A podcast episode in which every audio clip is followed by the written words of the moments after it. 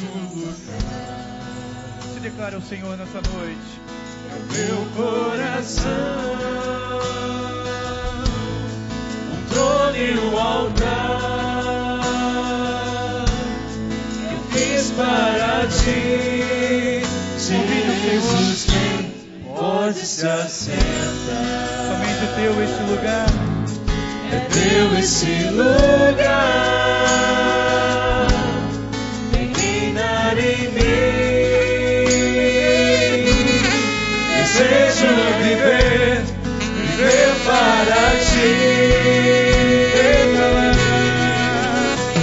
Exalar teu perfume. Quero ser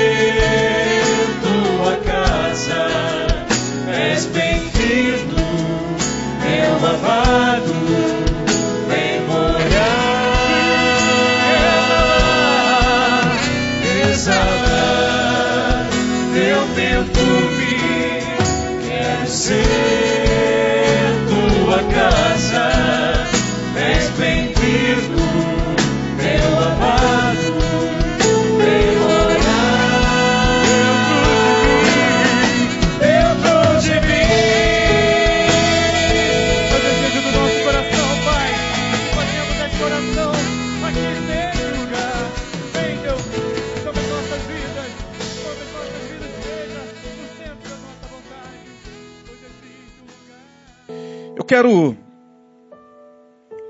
nesta oportunidade, irmãos, falar sobre um tema que talvez seja, ao meu ver, o tema mais bem quisto da igreja cristã. Não há quem não receba bem esse, esse tema. Todo mundo gosta disso. Todo mundo anseia por isso. Todo mundo deseja isso. E quando me refiro à igreja, eu falo da igreja cristã mesmo. Ah, até mesmo o cristianismo oficial, representado pela igreja católica, gosta muito disso. Fala disso, ainda que dirigindo-se a, a, a, a seus referenciais é, é, é, de santos e, e, e intercessores, mas todo mundo pede isso aqui. É talvez hoje um dos temas mais mais pregados pelas igrejas afora, que é o milagre. Eu quero falar sobre milagre nesta noite. Uma palavra que Deus colocou no meu coração. Ele disse: fale sobre milagre. E quando Deus coloca palavras em nossos corações, é porque certamente há pessoas que aqui entraram e que precisam ouvir. Milagre.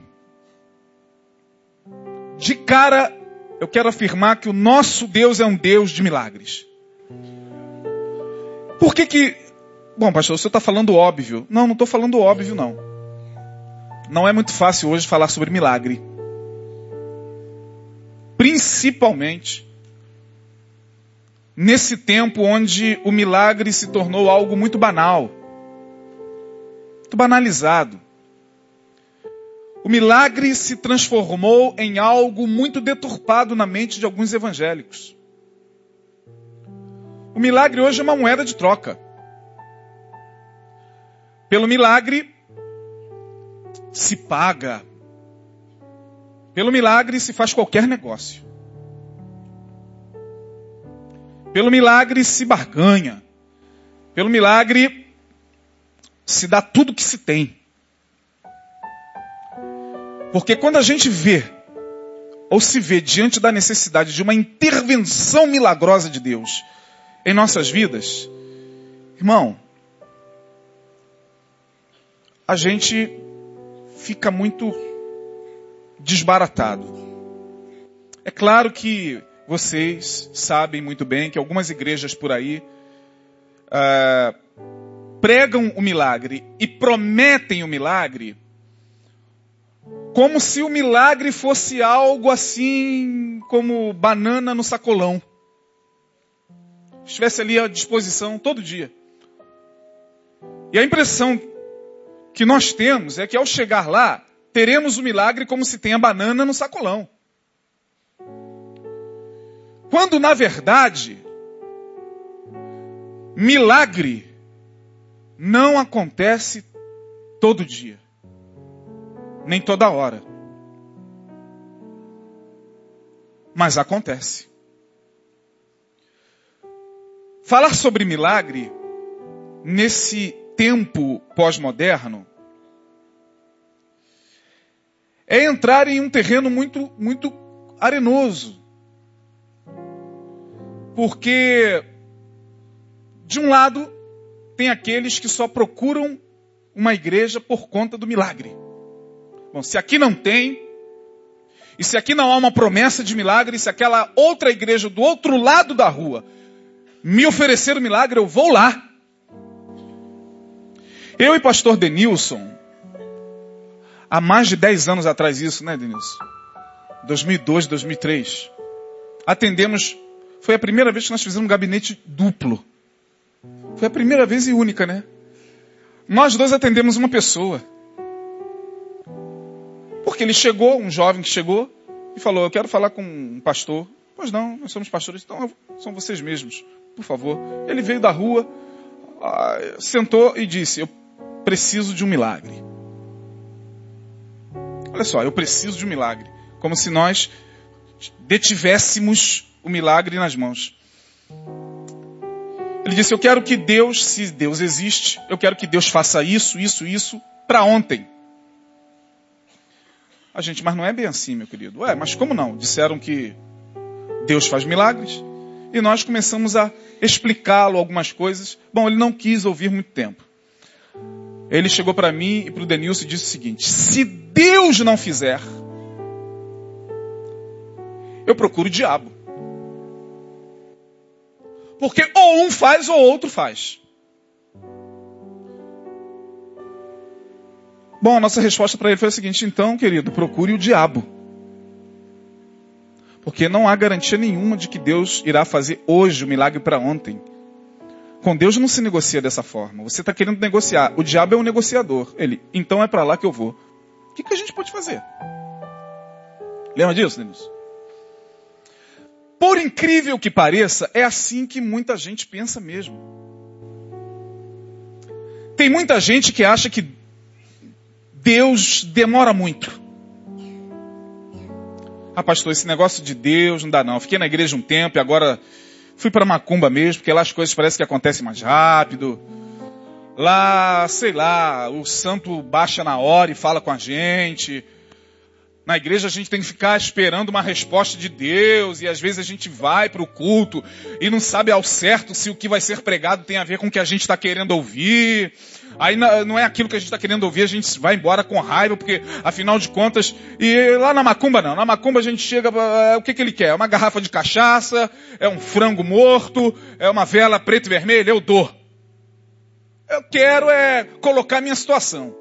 Nem que seja pro, pro, pro capeta, nem que seja pro Exu, nem que seja. É assim que muita gente pensa. Então, algumas pessoas buscam o milagre pelo milagre. Hoje, o milagre transformou-se em um fim em si mesmo.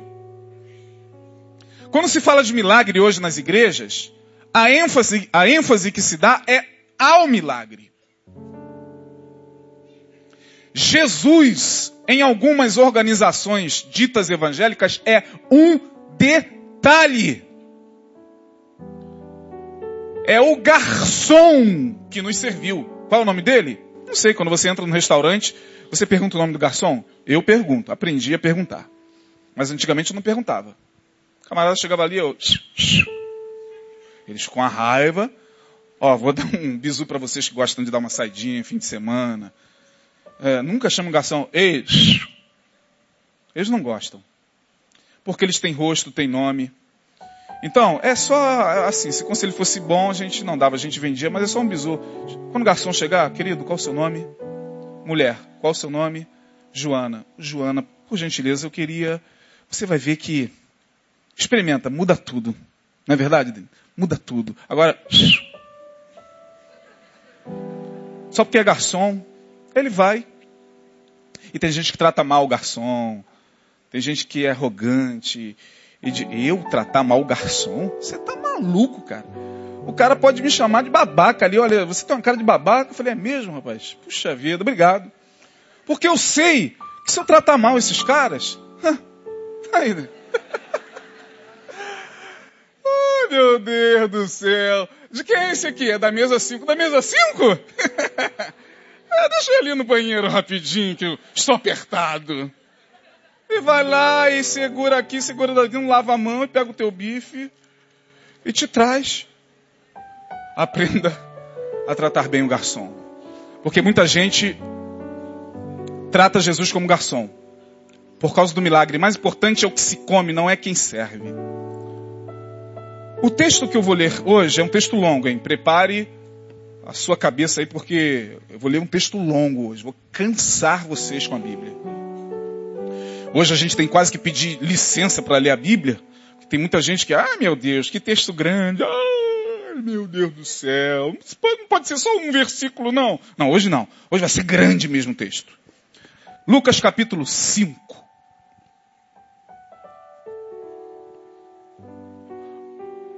Lucas 5.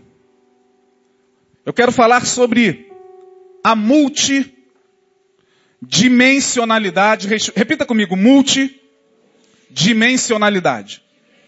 Mais uma vez. É um, quase um palavrão, né? A multidimensionalidade do milagre é o tema da minha mensagem hoje. Multidimensionalidade significa que algo acontece em várias dimensões, não numa só. Eu quero mostrar a vocês nesta passagem maravilhosa. É um pouco extensa, mas se você tiver um pouquinho de paciência, me acompanhe, por favor. E aconteceu que apertando-a, apertando-o a multidão para ouvir a palavra de Deus, estava ele junto ao lago de Genezaré. E viu estar dois barcos junto à praia do lago, e os pescadores, havendo descido deles, estavam lavando as redes. E entrando num dos barcos, que era o de Simão, no caso Pedro, pediu-lhe que o afastasse um pouco da terra e, assentando-se, ensinava no barco a multidão. E quando acabou de falar, disse a Simão: Faze-te ao mar alto e lançai as vossas redes para pescar. E respondendo Simão, disse-lhe: Mestre, havendo trabalhado toda a noite, nada apanhamos, mas porque mandas, lançarei a rede. E fazendo assim, colheram uma grande quantidade de peixes e rompia-se-lhes a rede. E fizeram sinal aos companheiros que estavam no outro barco para que os fossem ajudar e foram e encheram ambos os barcos de maneira tal que quase iam a pique. E vendo isso, Simão, Pe Simão Pedro prostrou-se aos pés de Jesus dizendo, Senhor, ausenta-te de mim porque sou homem pecador. Como que quem dizendo, eu não, eu não mereço isso. É, eu não sou digno. Pois que o espanto se apoderara dele e de todos os que com ele estavam por causa da pesca que haviam feito. E de igual modo também de Tiago e João, filhos de Zebedeus, que eram companheiros de Simão, né? disse Jesus, Simão, não temas, de agora em diante serás pescador de homens. E levando os barcos para a terra, deixaram tudo e o seguiram. E aconteceu que quando estava em uma daquelas cidades, eis que um homem cheio de lepra, vendo a Jesus, prostrou-se sobre o rosto e rogou-lhe, dizendo, Senhor, se quiseres, bem podes limpar-me. E ele, estendendo a mão, tocou-lhe, dizendo, quero ser limpo. E logo a lepra desapareceu dele.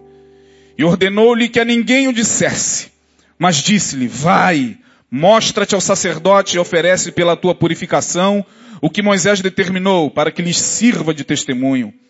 Porém a sua fama se propagava ainda mais e ajuntava-se muita gente para o ouvir e para ser por ele curada de suas enfermidades.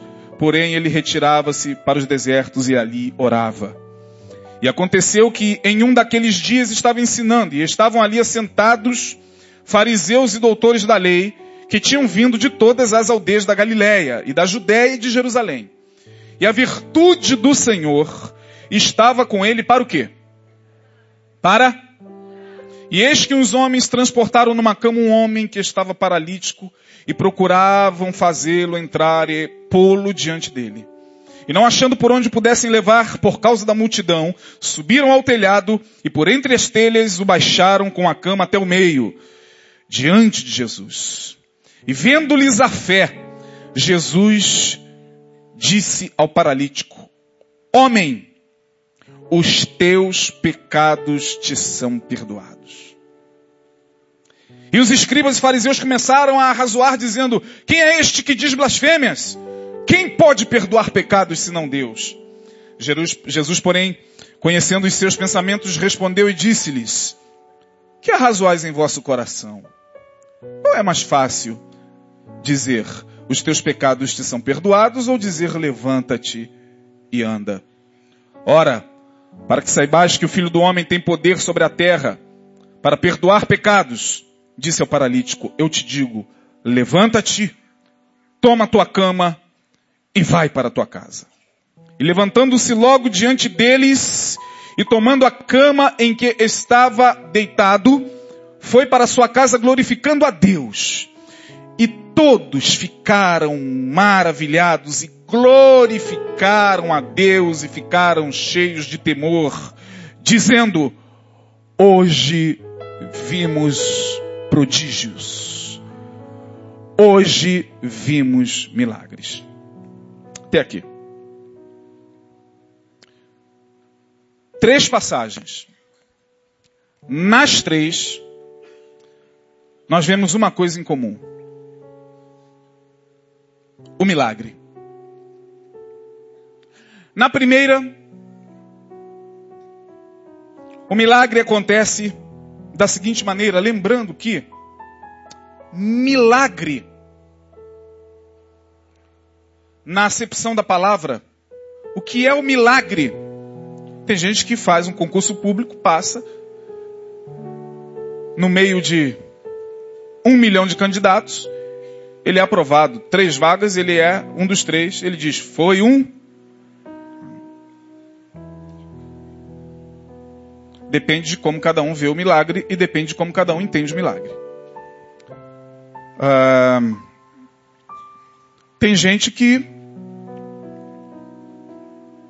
sei lá, chama de milagre aquilo que nós poderíamos julgar como ordinário. Aquilo que poderia ser julgado e visto como algo muito comum.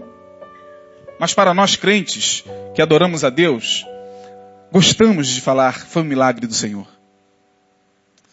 Uma pessoa que é socorrida a, a tempo. Um filho, um parente que é socorrido e livre da morte, foi um milagre. Foi um milagre. Mas o que é um milagre? Milagre é uma palavra que vem do latim miraculum. Maravilha. É algo que a mente humana não consegue explicar.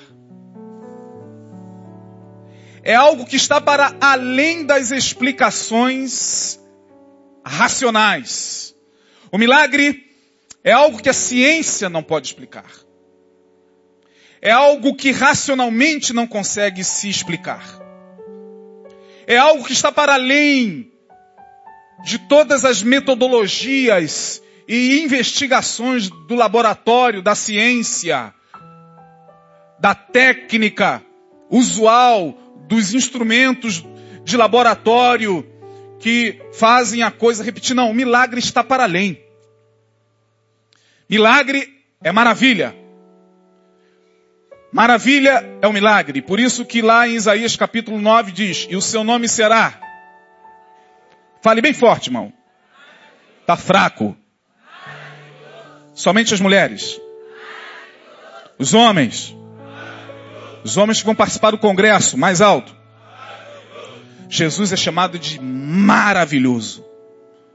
Porque ele é aquele que carrega em si a capacidade de realizar milagres. Agora, preste atenção no que eu vou falar. Olha aqui para mim. Não existe milagre para Deus. Não existe milagres para Jesus nem para Deus. O milagre é sempre algo que existe para mim e para você. Diante de Deus não há milagre algum. Porque Deus não se surpreende com absolutamente nada. O que nós chamamos de sobrenatural é extremamente natural para ele. Jesus não se surpreendia com o que ele fazia. Jesus não curava e ficava, oh!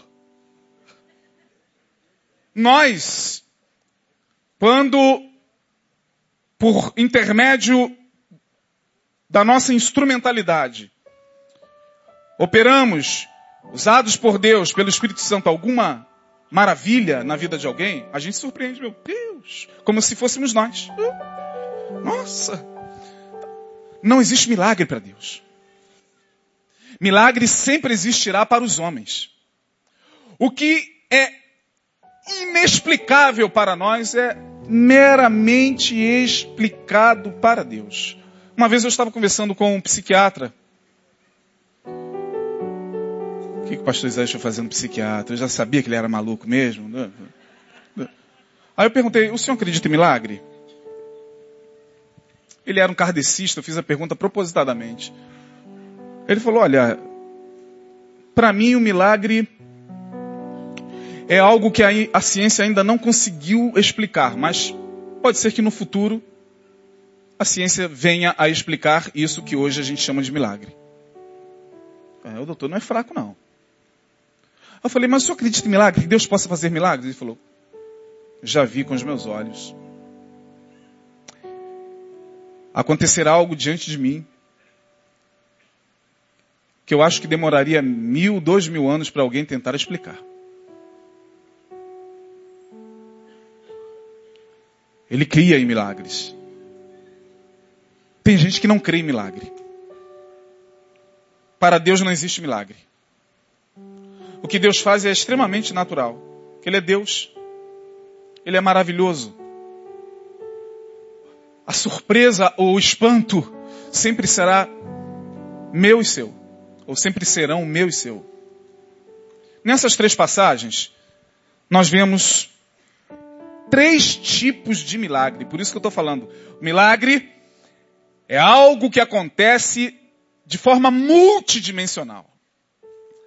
Qual é o problema, por exemplo, de se focar milagres unilateralmente? A gente deixa de ver Deus agindo em outras áreas.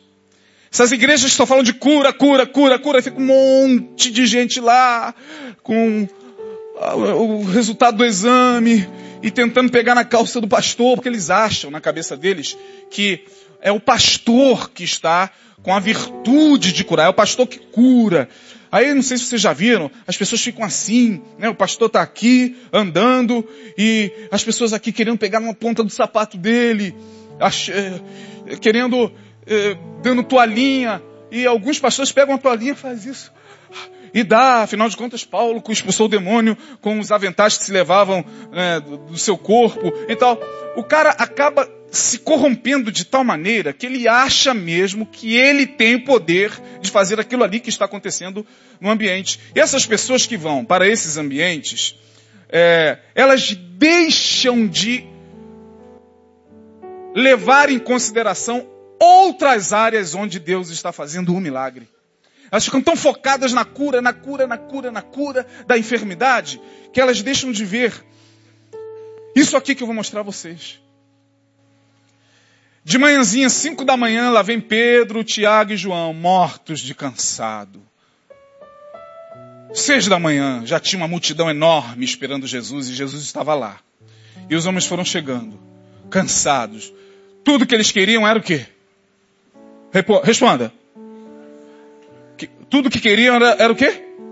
Dormir, irmão. Chegar e se jogar no sofá, cair numa rede e roncar até mortos, sem pegar uma sardinha, mas não veio nenhuma manjubinha. Não veio nada. Os caras não pegaram nada a noite toda. Quando chegavam próximo à praia, se depararam com aquela, multidão e Jesus faz o seguinte: volta com o barco, afasta o barco um pouquinho, que a multidão é muito grande, para que eu possa pregar. Um olhou para o outro. Todo mundo caindo pelas tabelas. Ele falou, vamos lá. Afastaram. Eu fiquei imaginando os três mortos ali. O barco assim, ó. E Jesus, porque o reino de Deus e os caras mortos. Acabou de pregar? Acabou, acabou. Ai, Jesus, glória a Deus. Glórias ao Senhor. Vamos para casa. Vamos para o alto mar. Para onde, Senhor? Vamos para o alto mar. Senhor, deixa eu dar uma palavra aqui para o Senhor. A gente passou a noite toda trabalhando. Pegamos nada, estamos cansados. Mortos de cansado, frustrados. Não temos o que comer. Não temos o almoço. Nossos filhos estão lá com a barriga roncando. A gente está cansado, mas se o Senhor está mandando, ó, se o Senhor está mandando, a gente vai. Então foram para o alto mar. Lance a rede. Do outro lado. Eles lançam a rede, daqui a pouco puxa. Você está acreditando nisso, Tiago? Não, Pedro. Ô, João, o que, que é isso, João? Puxa! E veio toneladas de peixe. Que dava para eles comerem até o próximo Réveillon. Peixe que não acabava mais. Tudo quanto era tipo, de todos os tamanhos. E o barco não, não suportou a quantidade de peixe. Diz o texto que eles tiveram de fazer sinal, é, ajuda a gente aqui, aleluia. Oh, glória a Deus, milagre. Esse milagre, eu vou chamar de milagre não esperado. Eles não estavam esperando esse milagre. Eles sequer estavam orando por esse milagre.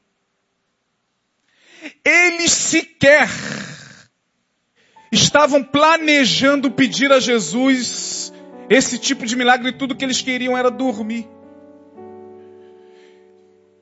O milagre dessa primeira passagem que nós lemos, a maravilhosa pesca, é o milagre não esperado. Aquele não pedido. Aquele não orado. Não clamado. Aquele que nós sequer imaginamos que Deus possa fazer, porque a gente não está nem pensando nele. Mas ele acontece. Portanto, tem pessoas aqui que não entraram aqui pedindo milagre algum. Vieram aqui para ouvir a palavra, vieram aqui para adorar o Senhor, vieram aqui sem expectativa de milagre. Mas isso não significa que Deus não possa fazer o milagre. E eu vou dizer mais. Deus já está fazendo milagre na vida dessas pessoas que não, não pedi nada não. Tem problema não, irmão. É por conta de Jesus. É por conta dele. Esses homens também não esperavam esse milagre. Tudo que eles queriam era dormir. Tudo que eles queriam era descansar. E Jesus falou: vamos para o mar. O milagre não esperado é algo que pode acontecer com você hoje. Ah, pastor, mas eu não estou esperando, não interessa, irmão. É Deus quem opera milagres, porque é Ele quem opera tanto o querer como o efetuar. Então, se Deus quiser mirar você e falar, vou abençoar aquele casal ali. Qual é o nome de vocês? Hã? Vocês entraram aqui pensando em milagre? Querendo alguma coisa? E se Deus mirava? Eu quero abençoar o Glaucio, o Elielson. Problema de nome, eu tenho um problema sério. Estou tomando remédio já. Elielson. E se Deus mirar você? Eu quero abençoar. Eu vou fazer um milagre na vida desse casal hoje. Quem vai impedir? E se Deus mirar o pastor Denilson? Ah, não, tô também não estou nem aí pensando em milagre. Mas se Deus quiser, manifestar o milagre não esperado, Ele vai fazer. Porque Ele é Deus para isso. Milagre não esperado. Milagre não programado, milagre não projetado, milagre não elaborado. Acontece porque Deus gosta de abençoar. E quando Ele toma a decisão de abençoar, não interessa se você pediu, se você não pediu, porque pedindo ou não, mesmo assim ele abençoa. O segundo episódio, diz o texto, que quando ele estava em uma daquelas cidades, eis que um homem cheio de lepra se depara com ele e diz: Senhor, se tu quiseres, tu podes me curar. Se tu quiseres, olha o meu corpo como está, eu estou enfermo. Eu estou com câncer, eu estou com algo me comendo por dentro. Eu fui desenganado. Eu estou segregado, eu não posso mais estar nas cidades, eu sou um leproso. Como o Senhor mesmo pode ver. Ó oh Deus, se tu quiseres, tu podes me curar. E a resposta de Jesus, quero. Seja limpo. Esse é um milagre muito desejado. Muito esperado. Um milagre. Que, por, por exemplo, a minha cunhada, que descobriu um problema gravíssimo nessa semana, está querendo, ó Deus, se tu quiseres, tu pode tocar no meu coração. O milagre que muitos de vocês estão pedindo. Vocês que entraram aqui nesta noite querendo o milagre, como esse homem. Diferentemente dos pescadores, esse homem queria muito o milagre. E ele recebeu o milagre. Quero. Seja limpo. E o homem ficou limpo. Esse é um milagre muito esperado. Aí a minha pergunta agora é para estes. Quantos entraram aqui nesta noite desejando muito um milagre? Levante a mão. Então creia que ele está dizendo, eu quero. Porque se ele falar eu quero, irmão, não há nada que impeça esse milagre na tua vida. Esse é um milagre muito querido muito ansiado. E é interessante que falar de milagre hoje é quase um risco, porque a igreja e a teologia da prosperidade transformaram o milagre em algo tão banal, tão comercial, tão em primeiro lugar. A igreja transformou o milagre tão, é, em algo tão fundamental que a gente hoje quase sente culpa em pedir um milagre a Deus. A gente quando entra numa reunião, a gente quase se sente culpado em pedir a Deus para operar um milagre, porque parece que por conta dessa teologia que implantaram, né, advinda dos Estados Unidos, importada dos Estados Unidos, essa teologia do milagre, da bênção, da... a gente fica quase que culpado quando entra numa igreja, por exemplo, como essa Ai meu Deus, o Senhor sabe que eu vim aqui te adorar, mas está doendo demais, eu estou com câncer, eu estou com uma enfermidade, o Senhor sabe, mas não, oh Deus, eu não posso pedir, eu tenho que colocar o Senhor como em primeiro lugar. Tá, é claro que a gente está careca de saber disso, mas quem disse que nós não podemos pedir o milagre? Jesus disse: pedi, pedi, e o que? Dar-se-vos-á. Nós não somos proibidos de pedir a Deus o milagre. O problema não é o milagre, porque o milagre é uma bênção e todos nós queremos o milagre. Eu, você, qualquer crente, qualquer cristão, até o não crente, quer o milagre. O problema não é o milagre, mas como nós nos relacionamos com o milagre. Quando o milagre está em primeiro plano. Quando nós adoramos o milagre pelo milagre, o milagre se torna um fim em si mesmo. Quando muito, a gente adora aquele cara que é o pastor, o missionário, o apóstolo, o bispo, a missionária que fez o milagre. A gente vai lá e adora quase que aquela pessoa, quando na verdade deveríamos adorar a Deus. Porque o que nós lemos aqui diz, lá no verso 26, que todos ficaram maravilhados e glorificaram a Deus. Portanto, milagres glorificam a Deus. Milagres não glorificam a denominação. Milagres não estão presentes na, na terra para glorificar o nome daquele que faz o milagre, ou o apóstolo do milagre, o pastor Isaías é o apóstolo do milagre, o pastor Neil é o, é o, é o, é o pastor do milagre. Aí fica a cara da gente lá no outdoor, como se fôssemos nós que tivéssemos poder para fazer o milagre. Esta é a corrupção do milagre. Não é o milagre o problema, o problema é como o crente se relaciona com o milagre. Que milagre é uma benção, irmão. Esse homem estava desejoso demais pelo milagre. Ele disse: Deus, se tu quiseres. E Deus disse: Quero. Ah, irmão, pela fé Deus está dizendo: Quero para muita gente hoje. Quantos recebem isso? Eu também. Ó oh, Deus, pela fé eu sei que tu estás falando quero para aquilo que eu estou pedindo. Pela fé. E se Deus falar quero, tem diabo, não tem capeta, não tem nada no mundo que operando eu, quem impedirá? Acabou. O homem ficou limpo, a pele de bebê. Olhou. Oh! E Jesus, que era Jesus, o Filho de Deus, não disse: Vem cá, beija aqui o meu anel. Vem cá, se prostra aqui, lambe as minhas alparcas, meu filho. Não, eu fico imaginando aquele homem, eu acho que aquele homem queria dar um beijo em Jesus, queria dar tudo que tinha.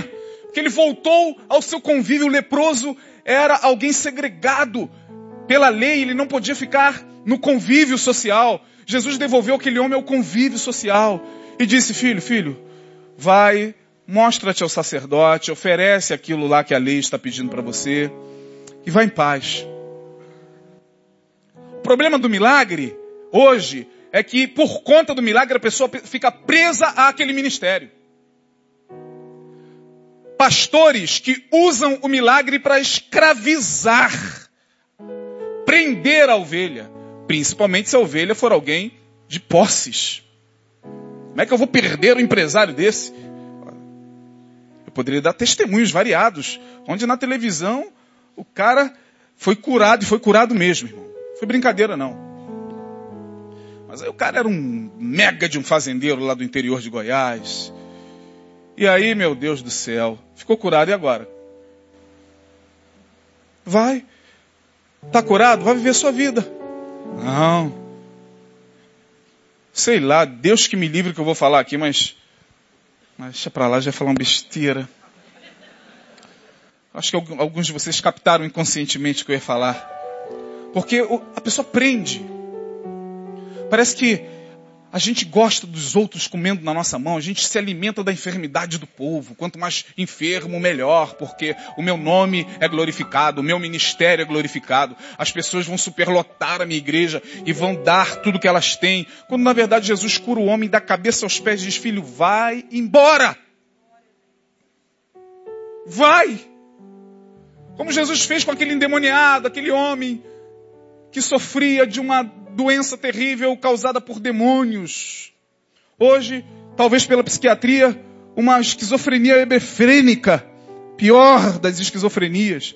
Vozes, legião, qual o teu nome? Legião. Aquele homem que era um espetáculo para Gadara, que comia restos dentro do, dos cemitérios, era aprisionado e Fica imaginando a condição daquele homem. Jesus expulsa os demônios, deixa aquele homem são, ninguém acredita, todo mundo fica pasmo. E Jesus diz para o garoto: vai para sua casa. Vai voltar a viver a vida, filho. Eu quero te seguir, não, vai para sua casa. Porque se você é curado e volta para seguir a Jesus, não é mais pelo milagre, mas sim pelo amor a Ele. Muitos de vocês foram curados nesse lugar. E não estão aqui por conta do milagre. Estão aqui porque amam a Deus. Não estão aqui na expectativa de adoecerem de novo para terem outro milagre na vida. Estão aqui porque amam estar na presença do Senhor. De maneira que esse amor hoje já muda o nosso pensamento em relação ao milagre. Ele pode acontecer, como pode não acontecer, como lá os pescadores que não estavam nem pensando em milagre, Jesus fez. Mas esse homem estava pensando no milagre Jesus fez. O milagre não esperado. O milagre muito esperado. E esse terceiro é o mais complexo. Esse vai precisar um pouquinho da atenção de vocês. Lá está Jesus ensinando. Ensinando. Verso de número 17 diz que doutores da lei, da lei e fariseus estavam ali assentados. Portanto, ele estava ensinando. Ele estava ensinando a Torá, a lei, falando do reino de Deus. Ele não estava ali com a intenção de fazer milagre. Ele não estava ali projetando o milagre e querendo que o milagre acontecesse. Ele estava ensinando.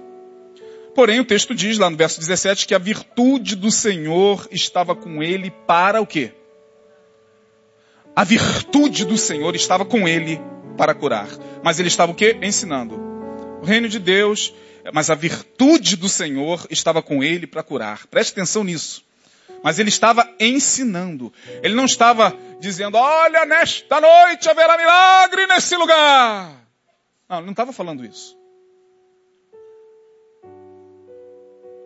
Hoje vai ter cura. Não, ele não estava falando isso. Estava ensinando. Mas a virtude do Senhor estava com ele para curar. Ele estava num local, um galpão, talvez, algumas pessoas aglomeradas assim na porta, doutores da lei, ouvindo, julgando, como sempre eles faziam. E de repente uma cena estranha. Um dos doutores da lei percebe uma areiazinha caindo.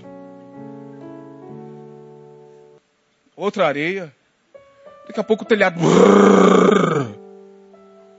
Oh! Oh! E Jesus, que não se surpreendia com nada, continuou falando. Mas aí a cena extremamente inusitada acontece. Uma cama vai descendo com um homem deitado nela. E aí todo mundo, oh! Oh, os doutores da lei, oh, o que, que é isso? Meu Deus! Que loucura é essa? Oh, Rabi, que loucura é essa? Não sei o que está, o que está acontecendo. Quatro amigos levaram um paralítico, um homem que estava numa cama. Não tendo como introduzi-lo pelos meios convencionais, porque estava tudo muito congestionado de gente, eles abrem o telhado, baixam um homem no meio de todo mundo. E todo mundo paga para ver. E aí um, os doutores da lei olham um para um outro. E agora? O homem está ali e Jesus está ensinando. Olha a cena. Olha para o homem.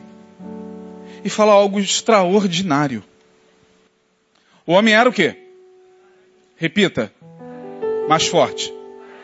Jesus olha para ele e a lógica seria qual? A ti te digo, como ele, ele fez em outras ocasiões. Como ele fez, por exemplo, com o paralítico do tanque de Betesda. Aí é que está o X da questão. Esse terceiro milagre fantástico. Porque Jesus chega perto dele e diz: Filho, os teus pecados estão perdoados. E se volta e continua. Que loucura! Que loucura! Os amigos lá em cima do teto.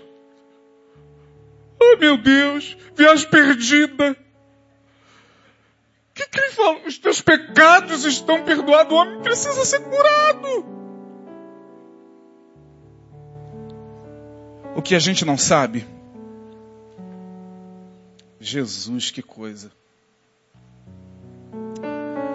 No início do século, com o avanço, preste bem atenção nisso que eu vou falar, irmão, porque isso é tão sério, tão profundo. Com o avanço da, da, da neurologia, da neurologia, já exercida à época pelo doutor médico Sigmund Freud, que depois desenvolveu a psicanálise mas ele era neurologista, é isso mesmo? fisiologista, né? Neurologista. Trabalhava com a parte neurológica, doenças do sistema nervoso. Freud recebia no seu consultório pessoas que chegavam em cadeira de roda. Quanto tempo ele está assim? Há uns três anos, quatro anos ele não anda ou ela não anda. Freud usava todos os métodos convencionais, exames que estavam disponíveis à época, né? Não esses altamente sofisticados de hoje, mas com a medicina da época, ele fez o tratamento convencional da medicina convencional como médico, e o médico ele só leva em consideração a parte mecânica do corpo a parte cerebral, a parte dos neurotransmissores, a parte do cérebro, a, a, questão anatômica, funcional, mecânica. O médico ele é ensinado a ver o ser humano desse jeito. Freud também, porque ele era médico, mas ele já estava indo para um outro caminho. Ele fez muitos testes.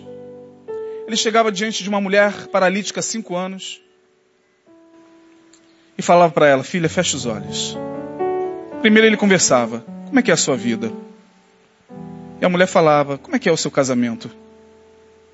Meu casamento é uma desgraça, doutor. Eu sou uma mulher que não tem voz, eu sou uma mulher que não tem rosto, eu sou uma mulher que é apenas um, um depósito de, de esperma para o meu marido. Ah, quando é que começou essa, essa paralisia? Então você não nasceu paralítica? Não, essa paralisia começou há muito tempo atrás, quando eu senti um sintoma aqui e ali e já não andei mais. Ele chegava para a mulher e falava: Feche os olhos. Ela fechava. E ele a hipnotizava. Dizia o seguinte: Suas pernas estão sadias e você pode se levantar. A mulher se levantava, andava na frente do marido ande. E quando ele tirava ela do, do momento, bum, caía de novo. E Freud começou a ficar muito intrigado e ele descobriu uma coisa chamada transtorno conversivo. Descoberto por ele. Freud foi um gênio. Transtorno conversivo. Freud começou a perceber que determinadas paralisias, cegueiras, paralisias de alguns membros superiores, inferiores, se dava por conta de sentimentos e emoções não trabalhadas. Louco, louco, louco. Hoje, todo mundo já sabe que uma emoção uma mágoa, uma raiva, um desejo de vingança, um sentimento ruim que não foi trabalhado, não foi vomitado, não foi colocado para fora. E que a gente vai ignorando, ignorando, ignorando, ignorando, como diz Wagner, né? Sentimento ilhado, morto, amordaçado. Volta a. Incomoda muitas vezes. Sentimento ilhado. Só que às vezes na vida de algumas pessoas, esse sentimento volta em transtorno conversivo. A pessoa do nada começa a arrastar a perna. Vai ao médico. O que, que houve? Sei, doutor. De uma hora para outra, minha perna parou. De uma hora para outra, esse olho cegou. Vamos lá, abre. A tua retina está intacta. A, a, todo o teu aparelho óptico está tá intacto. É, é estranho. Eu não estou conseguindo mais ouvir no ouvido esquerdo. Vamos fazer o exame. Está perfeito o teu aparelho auditivo. Me dá seu braço. Está há quanto tempo? Ah, uns seis meses. Você não consegue mobilizá-lo? Não. Tem nada. E faz baterias de exame nada transtorno conversivo. Conversivo porque uma emoção pode, e você pode pesquisar isso que eu estou falando. Pode pesquisar agora aí no tablet, transtorno conversivo. Hoje, os médicos, graças ao louco do Freud, já sabem que determinados sentimentos negativos podem se transformar em paralisias, em doenças que você luta com tudo quanto é médico. E não adianta, até o dia que você entra num lugar, numa igreja, ouve a palavra e diz: você precisa perdoar. Você precisa liberar esse sentimento em relação ao teu ex, em relação à tua ex, em relação ao teu pai. A aliança saindo de novo, já estou preocupado. Tem que ver isso. Estou falando de Freud. Freud chama isso de ato falho, né, Dinas? E aí, muitos que não acreditam nisso, porque a gente tem uma dificuldade enorme de acreditar nessas coisas. Apareceu no corpo? Não, não. Se está no corpo, o médico tem que tratar com, com remédios alopáticos. Não, se apareceu no corpo, ele tem, doutor, busca aí, não tem nada, filho.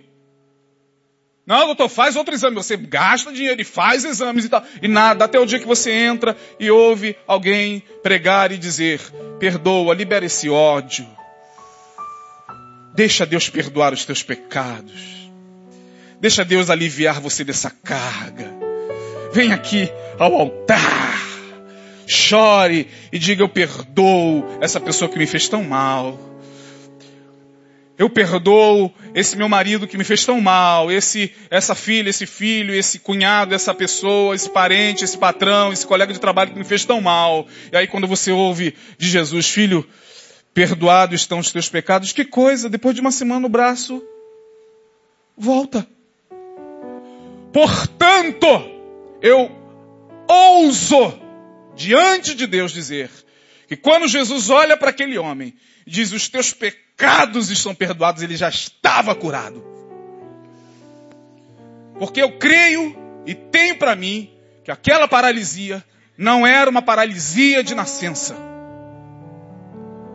Algo acometeu a alma daquele homem uma enfermidade se instalou na alma, um pecado, um sentimento, e Jesus sabia disso. E ele olha para o homem e diz: O teu, teu pecado está perdoado, filho. O homem já poderia sair dali na hora. Mas o homem não entendeu. Aí os fariseus criticaram, dizendo: Quem é ele para perdoar pecado? Quem é ele? Assim como a gente fica diante de algumas propostas como essa: Olha, você já foi em tudo quanto é médico? Não sumiu essa coceira, não sumiu esse hematoma, essa essa erupção cutânea, não sumiu. Não sumiu.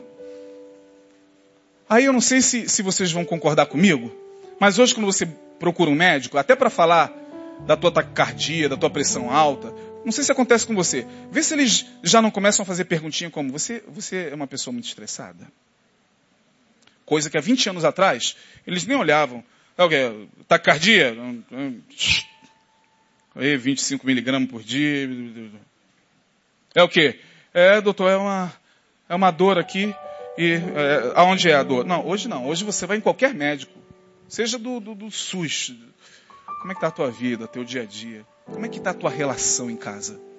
Quantos já passaram por isso num consultório médico? Levante a mão. Ah, glória a Deus. Porque é provável que muitos de vocês tenham entrado aqui com enfermidade dizendo, Senhor, eu quero cura. E Deus só está dizendo, libera o sentimento. Teus pecados estão perdoados. Perdoa, filho. E vai embora. Porque ele não me curou, você já está curado. Esse é, para mim, um milagre sutil. O um milagre subjetivo, aquele que os nossos olhos não veem, teus pecados estão perdoados. Quem é ele? Tal Jesus falou: Ah, você. O que é mais fácil dizer? Teus pecados estão perdoados ou dizer levanta e anda? O homem já estava curado. Aí Jesus só falou: Filho, olha só, vai embora. E o homem se levantou. Estou curado, mas ele já estava. Jesus não se dirige a ele dizendo: Os teus pecados estão perdoados à toa. Ele sabe a origem daquela paralisia. Como ele sabe a origem dessa tua taquicardia. Ele sabe a origem dessa tua pressão alta. Ele sabe a origem dessa erupção cutânea. Ele sabe a origem dessa tua enfermidade por, pela qual você já ora há muito tempo. E hoje pode ser que você seja alvo desse milagre. Pode ser que Deus só esteja perdoando os teus pecados, as tuas culpas. Culpa pode se transformar em transtorno conversivo. Gente que carrega culpa e vai adoecendo, adoecendo, adoecendo, adoecendo, aparece aqui, ali, acolá, e vai para médico e tal. E Deus está falando, filho, libera essa culpa, teus pecados estão perdoados. Olha, eu vou dizer uma coisa para vocês. Muita gente que entrou aqui nesse lugar enferma há algum tempo, transferiram-se para cá, vieram para cá, tornaram-se membros, passaram a frequentar, hoje já estão livres de determinados sintomas que tinha. Tem alguém aqui que foi alvo disso? Levante a mão. Você que, quando começou, olha aqui. Olha aqui, irmão. Porque basta você ouvir a palavra. Jesus estava ali pregando. A virtude do Senhor estava com ele para curar. Assim como eu estou pregando, eu não estou vendendo milagre. O pastor Neil está pregando, não está vendendo milagre, mas às vezes o que ele está falando de sentimentos já é Deus agindo num milagre subjetivo. Portanto, o milagre não esperado, o milagre muito esperado e o milagre subjetivo na alma, que cura a alma, para que a alma, uma vez sã, cure o corpo, mente sana um corpo sano, mente sã, corpo são. Hoje, a OMS já sabe que se nós tratarmos da nossa mente, equilibrarmos a nossa psique, muito provavelmente nós evitaremos determinadas doenças. Hoje qualquer criança sabe disso, a criancinha sabe disso. E aí eu termino a minha palavra dizendo o seguinte: primeiro, milagres acontecem sempre pela vontade de Deus. No primeiro caso, vamos para o alto mar. Partiu de quem essa ordem? Do Senhor. Eles não estavam esperando, mas Deus decidiu. No segundo caso, Senhor, eu quero milagre. Eu quero. Quero. Eu também quero. Vontade do Senhor. E no terceiro caso, teus pecados estão. Deus é quem opera milagre, não é o pastor, não é o, o, o irmão, o irmão, não é a irmã, não é o, a irmãzinha poderosa da esquina, é o Senhor que opera o querer e o efetuar. Milagres acontecem pela vontade de Deus e não nossa. Eu não tenho poder para fazer milagres. Mesmo que Deus me dê, me dê dons de curar, esses dons não são meus esses dons são do Espírito Santo para agir conforme a vontade de Deus e a necessidade da igreja. Assim agem os dons espirituais. Segundo, milagres são sempre um meio e não um fim. Terceiro, quem vive em função dos milagres tem fé na fé. A moda hoje da igreja é fé na fé. Vou explicar. O camarada é curado. Aí o pastor chega e diz o seguinte: Aqui está o Oswaldinho. Oswaldinho, quando entrou na nossa igreja, tinha câncer, tinha lepra, estava arrasado. Olha como ele está curado. Porque o Oswaldinho colocou em prática a fé. Se não fosse a fé, ele não seria curado. Foi a fé do Oswaldinho. Isso, meu amigo. Exercite a sua fé. Eu fico esperando onde é que Jesus entra na história. Onde é que está Jesus? É o garçom. Porque hoje é fé na fé que se prega. E nós aqui não pregamos fé na fé. Pregamos fé em Jesus. Porque Ele é o autor. E o que? Consumador da nossa fé. Portanto, milagres são meio e não fim. O fim é a glória de Deus. O fim é o amor a Deus. O fim é a entrega a Deus. E por último, quem vive em Jesus pode ser surpreendido a qualquer momento pelo milagre não esperado, pelo milagre muito esperado e quem sabe por aquele milagre que tem a ver com o perdão, com a liberação da culpa, da mágoa, do ódio, daquele sentimento que você luta com ele e diz: Não, não tenho condições de me libertar desse sentimento que eu sinto por essa, por essa pessoa. E está ali, a mão vai entortando, o dedo vai entortando, a vista vai cegando. E você não sabe, na, médico algum acha a origem. A origem está na palavra de Jesus: teus pecados estão perdoados, mas perdoa também.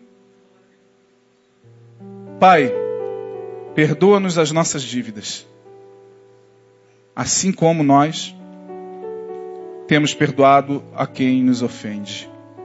Se você aprender essa, esse segredinho simples de Jesus, irmão, você pode ter certeza que a tua vida já será um milagre todo dia. E se a enfermidade vier, essa enfermidade, ao chegar, não destituirá você de Deus.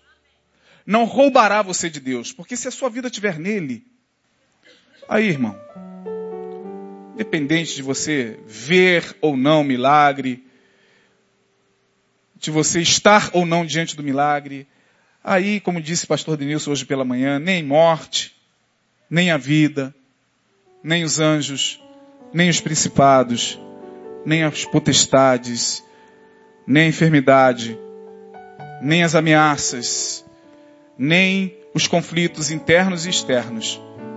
Nada nos poderá separar de quê? Que está aonde? Na fé. Está na fé, você tem que ter fé. Mas não é na fé. Está em Cristo Jesus, o nosso Senhor. Então, nesta noite, eu vim aqui para dizer que muitos de vocês estão sendo alvo do milagre não esperado. Pode ter certeza. Essa semana, meu Deus, mas eu não esperava essa bênção. É, mas ela chegou. Glorifica. Muitos de vocês entraram aqui querendo muito milagre. E pode ser que vocês estejam ouvindo já do Senhor. Eu quero também. E muitos de vocês estão saindo daqui com o mesmo sintoma. Mas de repente o coração mais leve, o coração mais aberto para perdoar, para tratar de coisas que ainda não foram tratadas. E aí, quando chegar na sexta-feira, e melhorou. E o braço voltou a se movimentar e sumiu. É porque também é um milagre subjetivo, milagre da alma. O nosso Deus opera na multidimensionalidade do milagre, porque Ele é Deus. E operando Ele. Amém. Você recebe essa palavra, irmão? Entendeu? Entenderam? Ficou confuso ou não? Então que Deus abençoe. Vamos ficar de pé.